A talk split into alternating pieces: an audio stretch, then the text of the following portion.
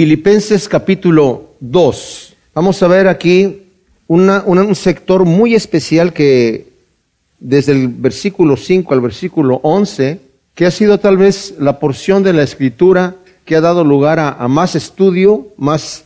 eh, hay gente que ha sacado sus eh, tesis, ¿verdad?, en, en- en las escuelas de teología, solamente de, esta- de este, este sector. Es realmente de muchísima importancia y de muchísimo valor. Y una cosa que necesitamos nosotros estar, eh, tenerlo en mente, a veces alguna porción de la escritura cuando la estudiamos muy a fondo y la sacamos fuera del contexto de donde viene hablándose, ¿verdad? Se puede llegar a uno a hacer la, eh, la exégesis o la interpretación equivocada. Y hay muchos que lo han visto desde un punto de vista tan teológico que dicen que Pablo está esto, lo está tomando desde otro tipo de, eh, como sacándolo fuera del contexto, metiendo algo especial como que de repente rompe lo que viene diciendo para hablar de la naturaleza de Cristo. Lo que vamos a ver hoy es la humillación y la exaltación de Cristo. Está dividido en esas dos partes, ¿verdad? Hay algunos que han dicho que esto es un himno que cantaban los cristianos, un himno antiguo, ¿verdad? Y que de alguna manera Pablo lo, lo- incluye ahí y tal vez le hace alguna especie de cambio por ahí, pero cuando lo vemos desde ese punto de vista, al sacarlo fuera del contexto, le quitamos el contenido. Obviamente va a hablar de la naturaleza de Cristo, de, de lo que Él es y a la vez de lo que Él ha hecho, pero necesitamos ver el contexto verdadero que es.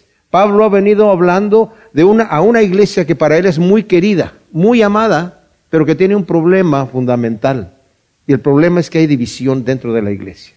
Y la iglesia no puede presentar un evangelio afuera al mundo como Cristo debe de ser presentado cuando hay divisiones. Cristo dijo, van a conocer que son mis discípulos porque se aman los unos a los otros. De hecho, a sus discípulos les dijo, les voy a dar un mandamiento nuevo, que se amen los unos a los otros como yo los he amado. O sea, esto no es opcional. Juan enfatiza mucho en este nuevo mandamiento, porque si no tenemos amor unos con los otros, incluso dice Juan, si tú dices que amas a Dios pero aborreces a tu hermano, no amas a Dios. Porque si no puedes amar a tu prójimo, a tu hermano, a quien estás viendo, ¿cómo dices que amas a Dios a quien no ves?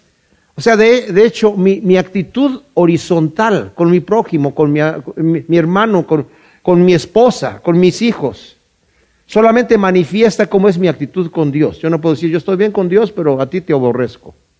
¿Por qué no puede, qué, qué está manifestando eso? So- Somos hechos a imagen de Dios. Dios ama a mi esposa, Dios ama a mis hijos, Dios ama a mi prójimo, Dios ama incluso a mi enemigo. Y por eso la escritura dice, ora por tu enemigo.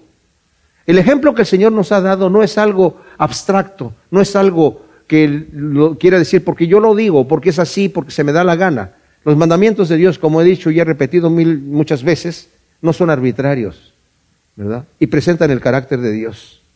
O sea, Pablo pasa a ilustrar con el ejemplo de Cristo la manera de pensar y de comportarse siendo discípulos del Señor debido, como dije, al problema de división de la iglesia.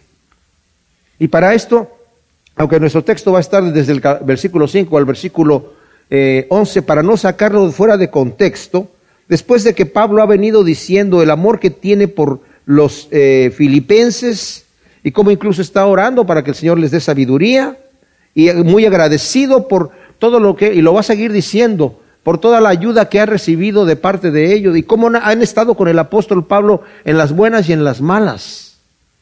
No solamente cuando estaba funcionando todo perfectamente bien, ya los está confortando, no se preocupen que yo estoy preso porque el Señor ha utilizado eso para promover más el Evangelio y hacer que el Evangelio avance de una manera impresionante. Y vimos que la palabra avance, que utiliza Pablo aquí, es una palabra que significa de una forma muy poderosa algo que no se puede parar.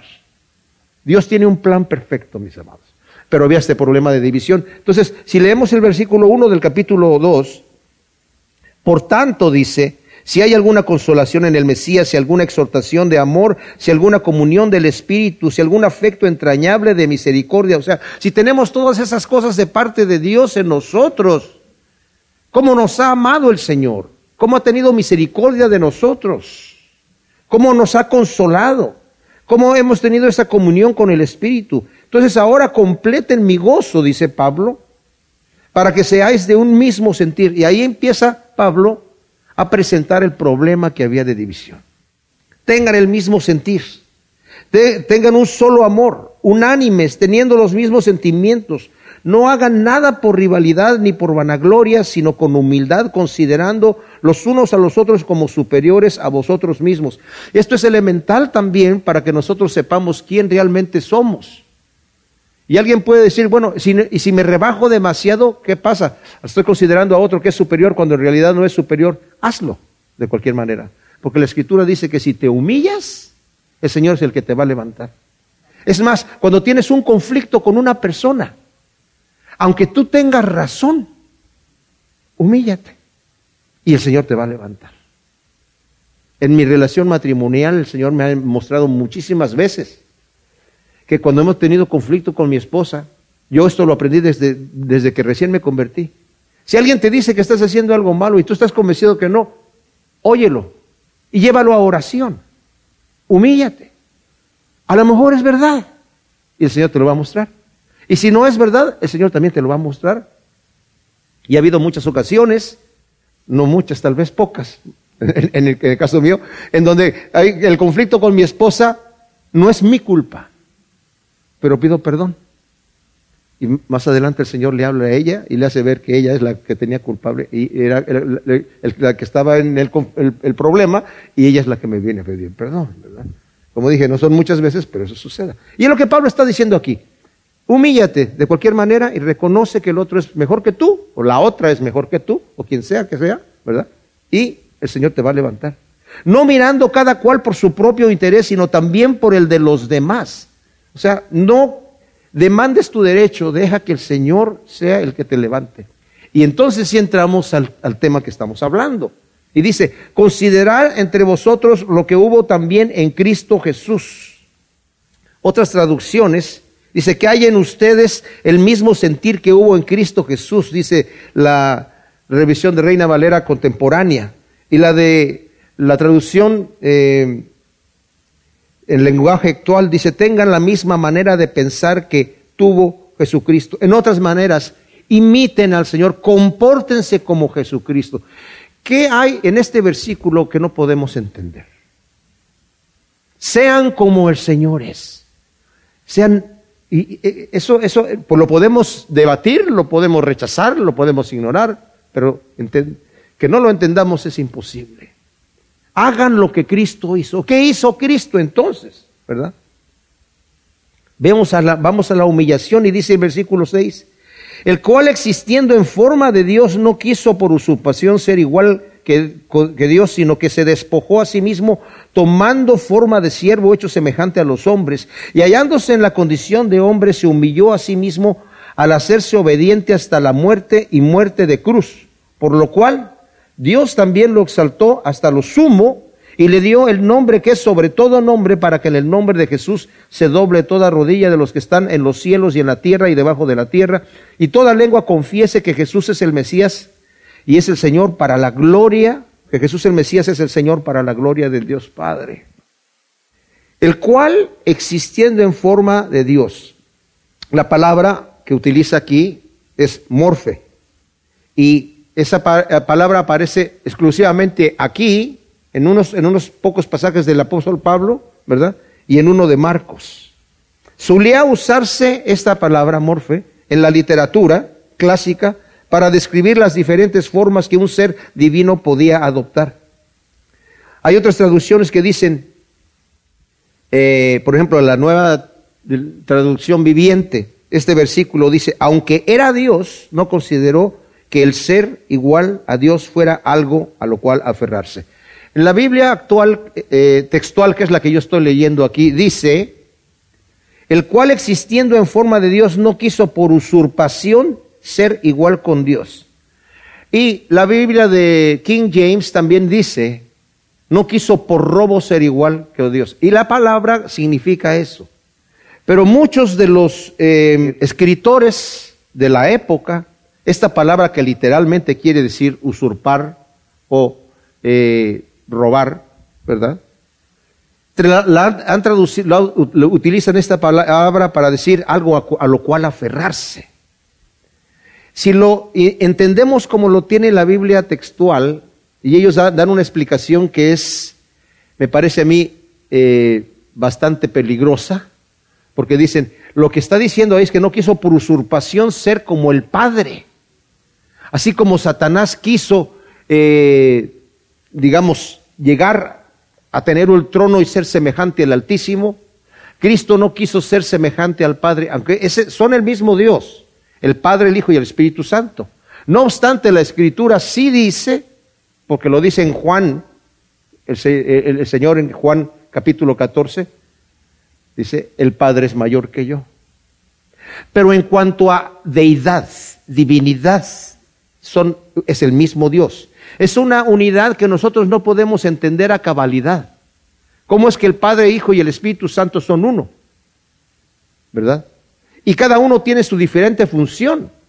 Pero aunque el Padre dice, dice la Escritura que el Señor mismo dice, el Padre es mayor que yo, también dice en otra ocasión, cualquier pecado y blasfemia le será perdonado a los hombres, aun el que blasfeme contra el Hijo del Hombre, hablando de sí mismo. Pero el que blasfeme en contra del Espíritu no le va a ser perdonado nunca. Entonces, que hay? Jerarquías dentro de, la, de las personas de, Dios. También dice en, en Corintios, ¿verdad?, que las cosas como tienen que suceder al final, y eso lo vamos a ver más adelante, el Señor, después de que sus enemigos sean puestos por estrado de sus pies, Él mismo le va a entregar el reinado al Padre. Todas esas escrituras nos pueden confundir un poco. Lo único que sí tenemos que saber es esto, mis hermanos. El Padre, el Hijo y el Espíritu Santo es el mismo Dios. Porque Dios en sí mismo es autosuficiente, no tiene necesidad de nada. Nosotros, por ejemplo, para poder tener una relación, para poder manifestar amor, y recibir amor, necesitamos una sociedad. Necesitamos que por lo menos haya dos personas. Ahí ya hay una sociedad en donde se, puede experimentar el amor. El Padre, Hijo y el Espíritu Santo son tres personas. No necesitan a nadie porque entre ellos mismos el amor existe de, una manera perfecta, ¿verdad? Pero dice, yo me voy a la interpretación que dice, no, no, no quiso ser igual que Dios como algo que aferrarse. ¿A qué significa esto? Aunque era Dios y es Dios, no dijo, yo me voy a quedar en mi posición de gloria como algo para que aferrarme, sino porque después habla, sino que se humilló y tomó forma de hombre y, de, dentro de la forma de hombre se hizo esclavo, tomó forma de siervo. Lo vamos a considerar en un momento más.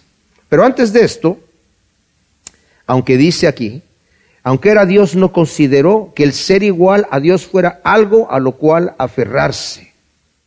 Esto ha traído un problema, y les voy a hablar un poquito de historia aquí, cuando la iglesia primitiva, ¿verdad?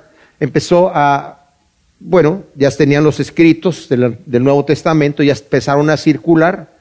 Obviamente, inevitablemente empezaron a haber diferentes interpretaciones. ¿Qué quiere decir esto? Y las diferentes personas que llegaban al conocimiento del Evangelio tenían un conflicto.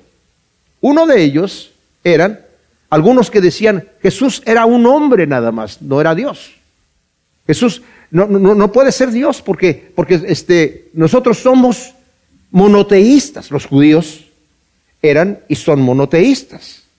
Si hay un solo Dios, y al decir que Jesucristo es Dios, entonces ya tenemos dos dioses. Y si como ustedes dicen el Espíritu Santo también es Dios, ya, ya, llegamos a tener tres dioses entonces. Y eso no puede ser. Así que Jesús no puede ser Dios porque entonces tendríamos dos dioses. No podían entender que es un solo Dios en tres personas. La Trinidad no la podían entender. Esa es la, iglesia unitaria. Hay gente que de repente pregunta, oye, ¿ustedes qué, qué denominación son? No, nosotros no somos no tenemos denominación, son interdenominacionales. Ah, entonces son ustedes unitarios. No, Señor. Somos trinitarios. Creemos en la Trinidad. Porque el decir que Jesús es, un, es solamente un hombre, porque Dios solamente puede existir en una sola persona, mis amados, es herejía. Eso es herejía. De hecho, eso lo toman los judíos del Shama, que está en Deuteronomio 6.4. Pero ¿saben qué dice el? Dice, oye Israel, Yahvé nuestro Dios, Elohim, con la palabra que utiliza para Dios es Elohim, Yahvé uno es. Dice, ahí está. Dice que Yahvé es uno, nuestro Dios es uno. Pero dice nuestro, dice Yahvé Elohim es Dios. Y para la palabra para Dios en singular es Él. Elohim es dioses. Entonces, si se dan cuenta, literalmente dice, escucha Israel, oye, Yahvé nuestro dioses, porque es Elohim, es dioses. Yahvé uno es. Por eso vemos en Génesis, ¿verdad? El Señor diciendo, hagamos al hombre a nuestra imagen y semejanza. Literalmente, Eclesiastés 12.1 12, dice, acuérdate de tus, de tus, creadores en el día de tu juventud. Claro, aquí no la, traducen en la, Reina Valera, acuérdate de, tu creador. Pero la palabra en, hebreo es creadores. Pero algunos dijeron, no, pero eso no lo no podemos poner porque el creador fue uno solo. Pero si nos vamos a, Juan, dice que Cristo fue el que hizo todas las cosas y sin Él nada de lo que ha, sido hecho fue hecho. Lo vamos a considerar también. Sin Él nada de lo que ha sido hecho fue hecho. Entonces, había ese problema. Aquellos que decían que Dios era solo un hombre. Había otros que decían que Dios era, que Jesús era Dios, pero no hombre. Decían que Jesús era solo espíritu y tomó el cuerpo de un hombre en el bautismo y salió de él en Getsemaní. O sea, en el bautismo invadió el cuerpo de un hombre y echó fuera el otro. Entonces, pero era, en, cierta manera, era como, un, como una imagen, como algo que, estaba, que parecía que era un hombre, pero no era en realidad un hombre, ¿verdad? Y al final, en Getsemaní, salió el Señor y el, el que murió en la cruz fue solamente un hombre. Esa era otra de las interpretaciones que había ahí y eso también es herejía. El arianismo Decía que Jesús ni era Dios ni era hombre. Y esa fue eh, una doctrina criada por Arrio. Y el arianismo está vivo y activo hoy en nuestros días. Dicen que Jesús era simplemente el ser, el primer ser que Dios creó y el mayor que, hay. Y el arianismo está vivo y activo hoy en día, ¿verdad? De esas personas que los sábados andan tocando las, nuestras puertas y nos dicen que son testigos de Jehová o que son eh, de los santos de los últimos días, ¿verdad? Mormones. Están pensando eso. Ellos creen que Jesús no puede ser Dios, es el, ser que, mayor que Dios creó, pero fue creado, ¿verdad? Y no, ni es Dios y ni es hombre. Y luego el nestorianismo, fue del monje Nestorio en el siglo V, dijo que Cristo son dos personas. O sea, está la persona espiritual, la divina, y la naturaleza humana.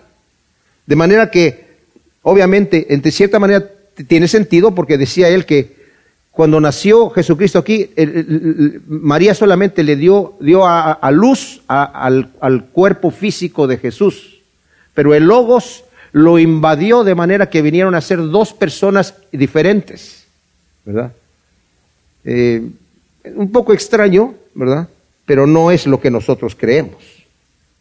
Y también tenemos las historias, ¿verdad? Y los conceptos del catolicismo, del islamismo, del panteísmo, que dice que todos somos Dios, ¿verdad? Pero todas estas cosas tendrían que traerse, y todas ellas, todas ellas, ¿verdad? Son herejía. No quiso por usurpación, la palabra es arpagmos, o no quiso aferrarse a su gloria, su posición y privilegios de Dios soberano y creador dice el versículo 7, sino que se despojó a sí mismo tomando forma de siervo y hecho semejante a los hombres. Y algunos dicen, ahí está, dice que semejante a los hombres y que tenía forma de Dios, o sea que realmente no era Dios, te, parecía ser Dios. Y se hizo semejante a los hombres, entonces no era tampoco un hombre, sino semejante. No, está diciendo exactamente lo contrario. ¿Qué está diciendo de aquí? ¿Verdad? Cuando dice se despojó, quiere decir, no dejó de ser Dios, pero la palabra es se vació. No dejó de ser Dios ya que se vació de sus atributos divinos. Lo que hizo fue vaciarse metafóricamente hablando para revelar la forma de Dios en la forma de un siervo en semejanza a un ser humano, no reclamando sus privilegios divinos, sino humillándose a tomar humanidad, siendo verdadero Dios y verdadero hombre. O sea, si tú veías a Jesucristo, decías, eres es un hombre, ¿verdad? Parece un hombre nada más. Cuando llegaron a ver, ¿quién es Jesús de Nazaret? ¿Dónde está? Yo soy. Parecía un hombre, porque era un hombre, pero también era Dios. Y no quiso aferrarse a eso de que yo soy Dios y no, no voy a, a hacerme hombre, ¿verdad? Tomó forma de siervo, es decir, siendo el Dios eterno creador, maestro, vino a, ser servidor de todos. En Marcos 9:35 está hablando el Señor de que el, que quiera ser mayor tiene que ser servidor de todos y dice, yo he venido a servir. Y el ejemplo que nos da en Juan 13 del 1 al 5, que le lava los pies a sus discípulos. Eso es algo impresionante, impresionante, ¿verdad? que también lo vamos a considerar en un momento más, un poco más a fondo.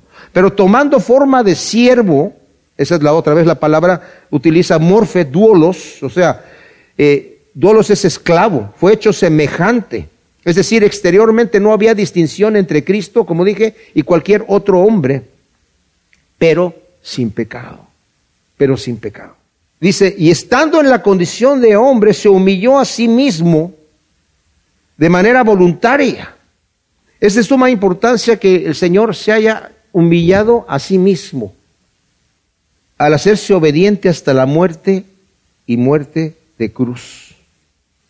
Es de suma importancia aquí, mis amados, notar quién es el que se está humillando. Es el Todopoderoso Creador de todas las cosas. En Colosenses, que está en el siguiente libro, ¿verdad? En el versículo, capítulo 1, versículo 16, dice, porque en Él fueron creadas todas las cosas en los cielos y en la tierra, visibles e invisibles, tronos, dominios, principados, potestados, todo fue creado por Él y para Él. Él es antes de todas las cosas y todo subsiste en Él. Y Juan nos dice, sin Él nada de lo que ha sido hecho fue hecho, ¿verdad? En la introducción a su Evangelio.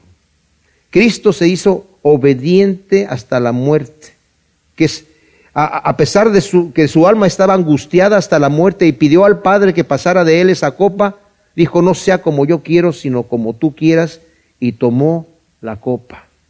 En Getsemaní lo podemos leer, ¿verdad? En capítulo 26 del 36 al 46.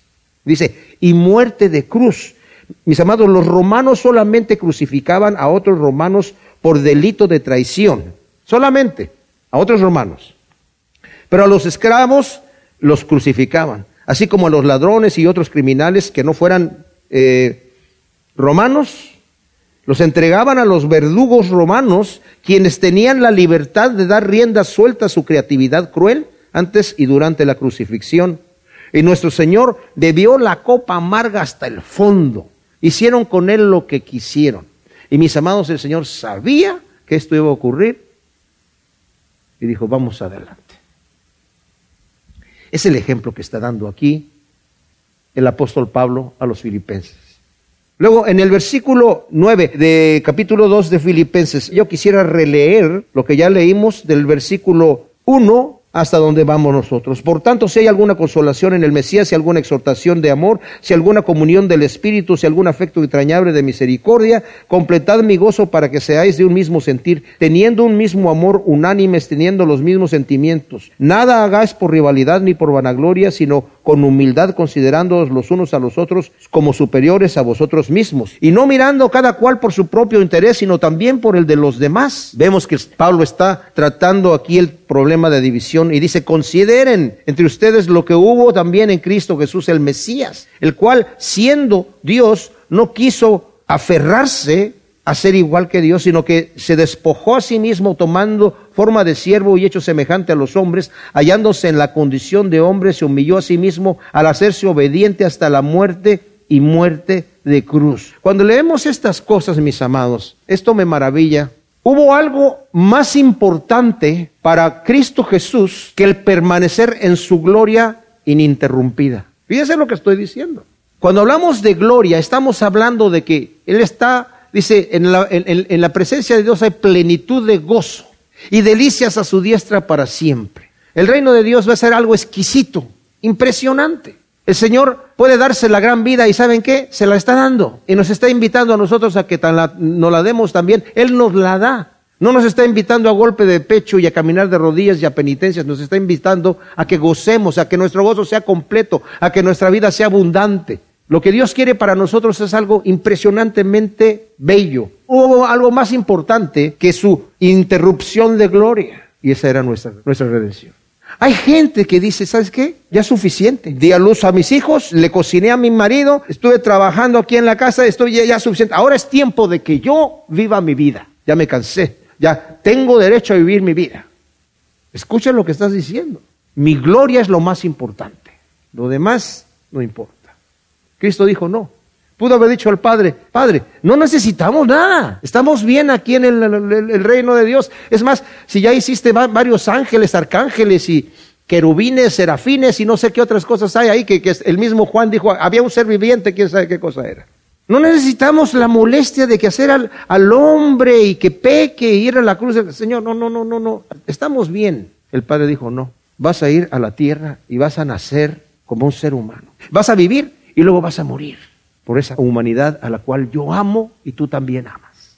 Había algo más importante para el Señor que su gloria sin interrupción.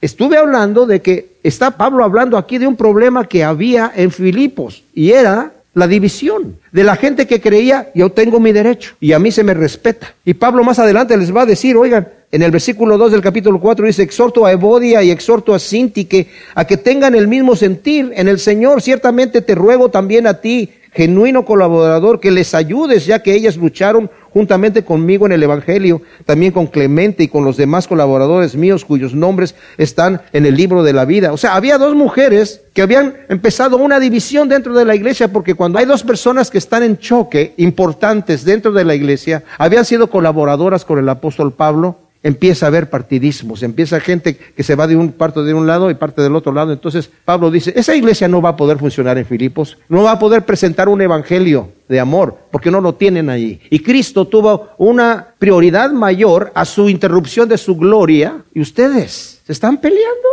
porque tienen el derecho.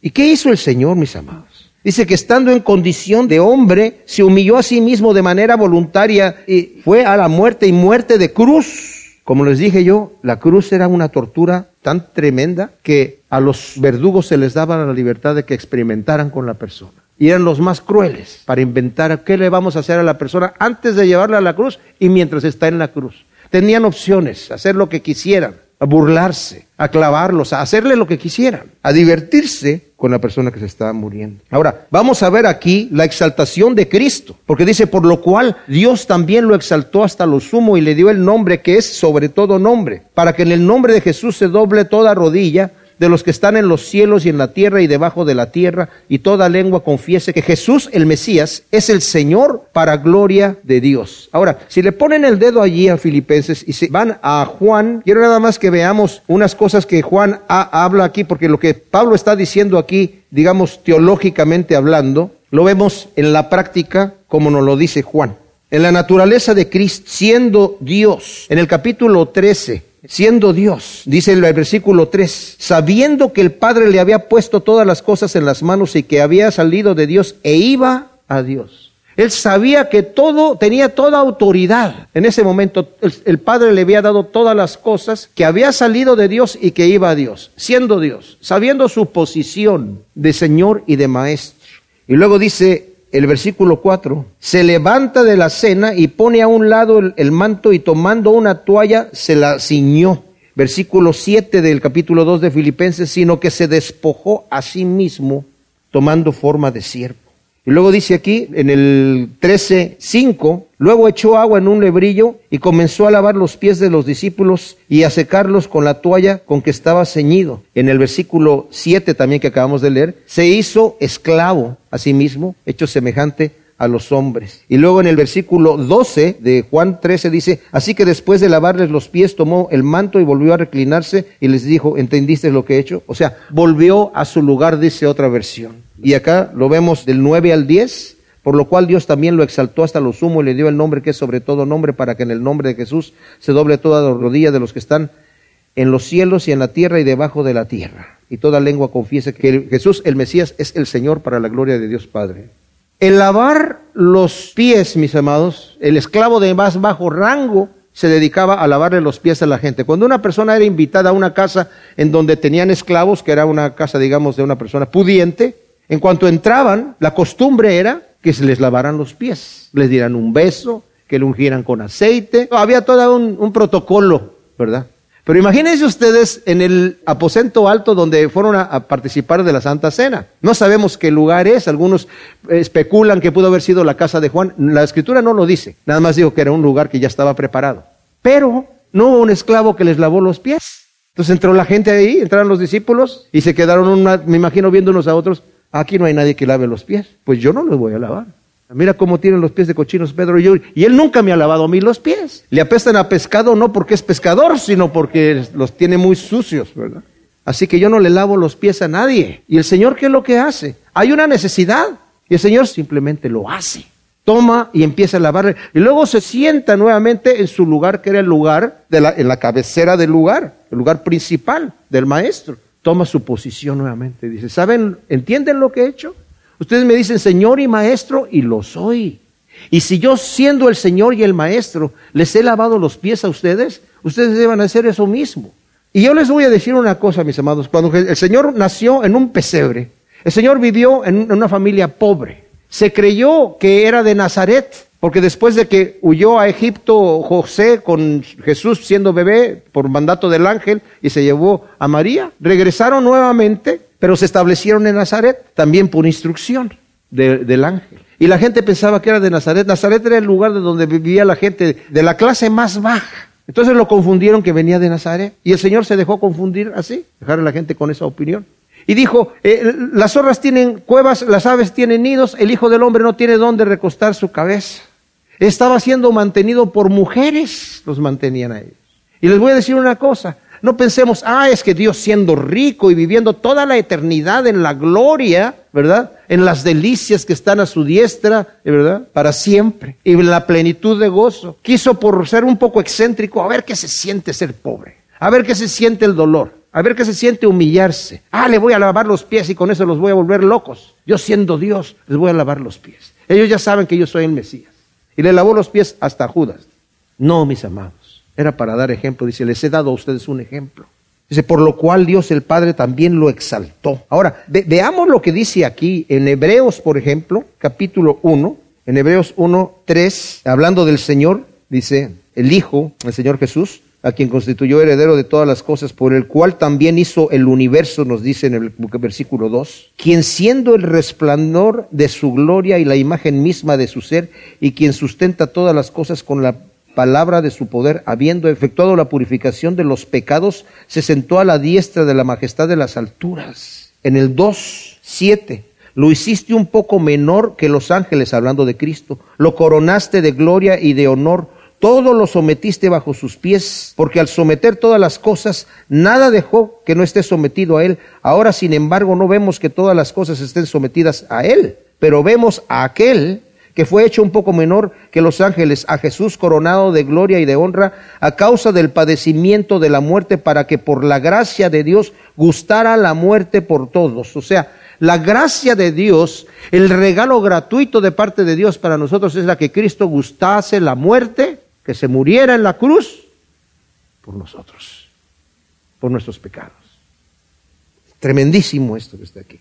Por lo cual Dios, el Padre se está refiriendo, también lo exaltó hasta lo sumo, no que recibió una gloria mayor que la que ya tenía, siendo coeterno con el Padre y el Espíritu Santo. En Juan 17, 5, el Señor dice, Padre, glorifícame con la gloria que tenía contigo antes de que el mundo fuese. O sea, el Señor no se llevó un premio mayor por haber ido a la cruz. El Señor a nosotros nos incita a buscar tesoros en el cielo. A Moisés dice, teniendo sus ojos puestos en un galardón eterno. En Hebreos 11 se nos habla de aquellos que por fe despreciaron hasta sus vidas buscando una ciudad celestial. Hay algo, pongan sus tesoros en el cielo. Y el Señor nos incita a que veamos hacia arriba a, las riquezas que Él tiene para nosotros. Pero ¿qué premio le dieron a Jesucristo por haber ido a la cruz?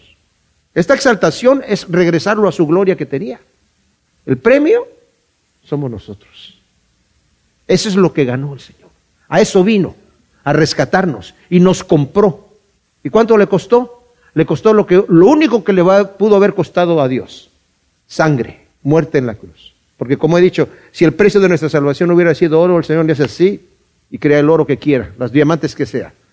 ¿Hay algo eh, difícil para Dios?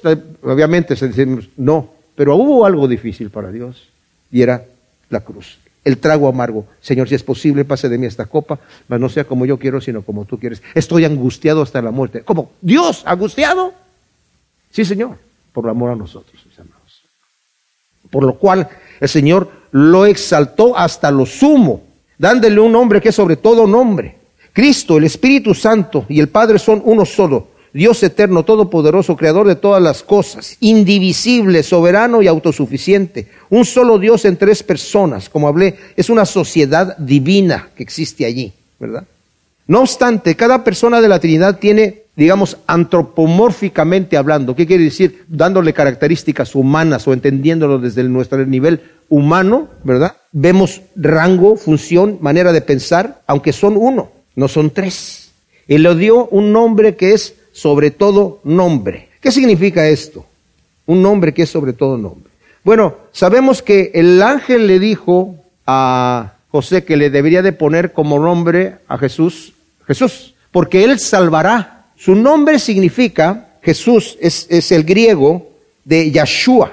Yahshua significa ya, que es una abreviación de Yahvé, ya, Shua es nuestra salvación. O sea, cuando declaramos eso, ¿verdad? El nombre de Jesús estamos diciendo Yahshua y en griego es Jesús. Es nuestra salvación. Ahora, es un nombre que es sobre todo nombre, dice aquí, para que en el nombre de Jesús se doble toda rodilla de los que están arriba en los cielos, en la tierra y debajo de la tierra. Y toda lengua confiese que Jesús el Mesías es el Señor para la gloria de Dios Padre. Esto es bien interesante, mis amados, porque Qué impresionante va a ser. Cuando estamos aquí en este planeta y vemos a algunas personas, ¿verdad?, arrogantes, como este señor Richard Dawkins, como Nietzsche, que decía, este es un Dios, es el Evangelio, aquí es un Dios de, pobres, un Dios de enfermos, un Dios de débiles. Eh, decía, la única persona admirable que hay aquí es Poncio Pilato. Él aborrecía a Jesús. Él escribió un, libro que se llama Ese Homo, y él mismo se autodenomina en el libro el anticristo. Decía él, lo que el hombre necesita es poder, orgullo, autosuficiencia. Esos valores se han incluso infiltrado en la iglesia. Necesitas tu autoestima en vez de considerar a los demás superiores a ti mismo. Es el contrario. En vez de el que quiera ser mi discípulo, niéguese a sí mismo, tome su cruz y sígame. En lugar de el que se humilla, Dios lo levanta. Pero lo levanta Dios, no te levantas tú. Lo levanta Dios. Es ah, no, pero es que para, para poder amar a mi prójimo como a mí mismo, primero necesito amarme a mí mismo. No, no. Ah, porque si no te amas a ti mismo, entonces ¿cómo vas a amar a tu prójimo?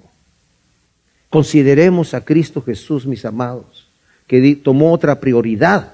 Y la prioridad era nosotros, una prioridad mayor que permanecer en su gloria ininterrumpida éramos nosotros. Ahora, aquí va algo bien interesante. Dice, para que en el nombre de Jesús se doble toda rodilla de los que están eh, en el cielo y abajo de la tierra, ¿verdad? Que Jesús el Mesías es el Señor para la gloria de Dios. Debo decir una cosa. En la Biblia Septuaginta, que es la traducción que se hizo del Antiguo Testamento en griego, porque no se hablaba el, hebreo en la época de Jesús. No se hablaba el hebreo. Solamente los maestros de la ley conocían el hebreo. El idioma que se hablaba, por decir, en Palestina, era el arameo, que era otro, tipo, otro tipo de lenguaje semita, pero el hebreo ya no se hablaba. Entonces, para que la gente pudiera entender y la, escritura, se tradujo al griego y hubo 70 rabinos que eh, eh, eh, trabajaron en la traducción, ¿verdad? Y se le llamó la Septuaginta. Cada vez que estaba el nombre de Dios escrito en hebreo, era un tetagrama, eran cuatro consonantes. E, e, el, hebreo antiguo no se le escribían las vocales. Y el nombre de Dios se escribía Y, H, B corta, H.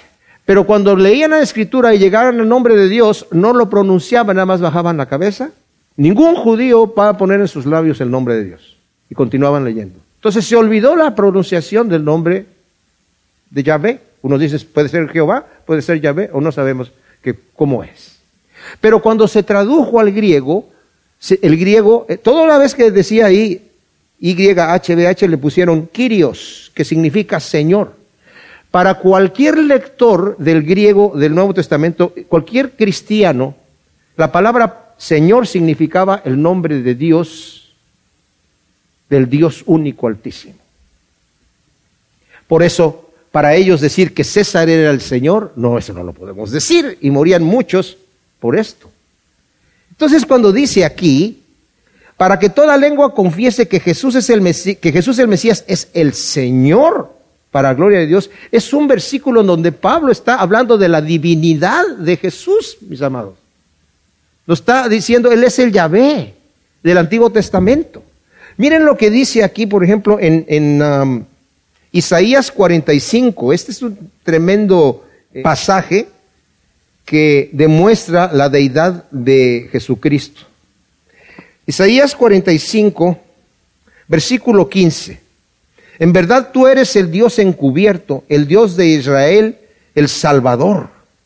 Fíjense, el Salvador. El 18. Así dice Yahvé que creó los cielos. Él es A Elohim, el Dios Altísimo, que formó la tierra, la hizo y la estableció. No la creó para que estuviese desolada, la formó para que fuera habitada. Yo Yahvé y no hay ningún otro. En el 21, declarad y exponer pruebas y entender todos en consulta. ¿Quién ha hecho oír esto delante de antaño? ¿Quién lo ha dicho desde, entonces? No he sido yo, Yahvé, no hay otro Dios fuera de mí. Dios justo y salvador. No hay ningún otro excepto yo. Miradme y sed salvos en todos los confines de la tierra, porque yo soy Elohim y no hay ningún otro. Fíjense cuántas veces está diciendo que no hay otro. Por mí mismo he jurado y de mi boca ha salido la sentencia y no será revocada que ante mí se doblará toda rodilla y toda lengua prestará juramento diciendo, solo en Yahvé hallo fuerza y salvación. A él vendrán derrotados todos los que se enardecían contra él.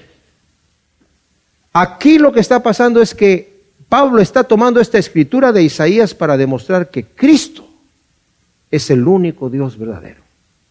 Increíble, ¿verdad? Pero es lo que está diciendo aquí. Y lo que va a suceder, dice, es que toda rodilla se va a doblar, tanto de aquellos arrogantes, blasfemos que negaban a Jesucristo y lo ignoraban. En aquel día van a doblar la rodilla, pero ya no para salvación, sino para su propia perdición y confusión eterna y condenación. Jesús es el Dios verdadero. Qué increíble. Esto, como dije yo, si lo, si lo vemos equivocadamente lo podemos tomar fuera de contexto pensando, aquí Pablo nos está dando una instrucción teológica importantísima, pero lo que Pablo está haciendo no es que nos quiera simple y sencillamente dar una instrucción teológica, que lo está haciendo y tiene un valor impresionante, pero lo que está haciendo con esto es atacando el problema de división que había en la iglesia. Y eso es lo que tenemos que enfocarnos. Y si el Señor siendo Dios hizo lo que hizo, para unificarnos? ¿Quiénes somos nosotros para estarnos peleando? Es lo que está diciendo Pablo aquí. Y vas a confesar que Cristo es el Señor. Observa cómo Él es. Sed imitadores de Él. Más adelante lo va a decir también.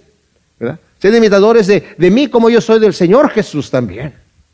Pero no olvidemos, imiten a Jesús. Tengan el sentimiento de Él, tengan la forma de pensar de Él, que Él se hizo siervo y se hizo esclavo y se humilló hasta la muerte y muerte de cruz, de tortura, por lo cual el Padre lo exaltó hasta lo sumo y le dio un nombre que es sobre todo nombre y toda la gente van a confesar.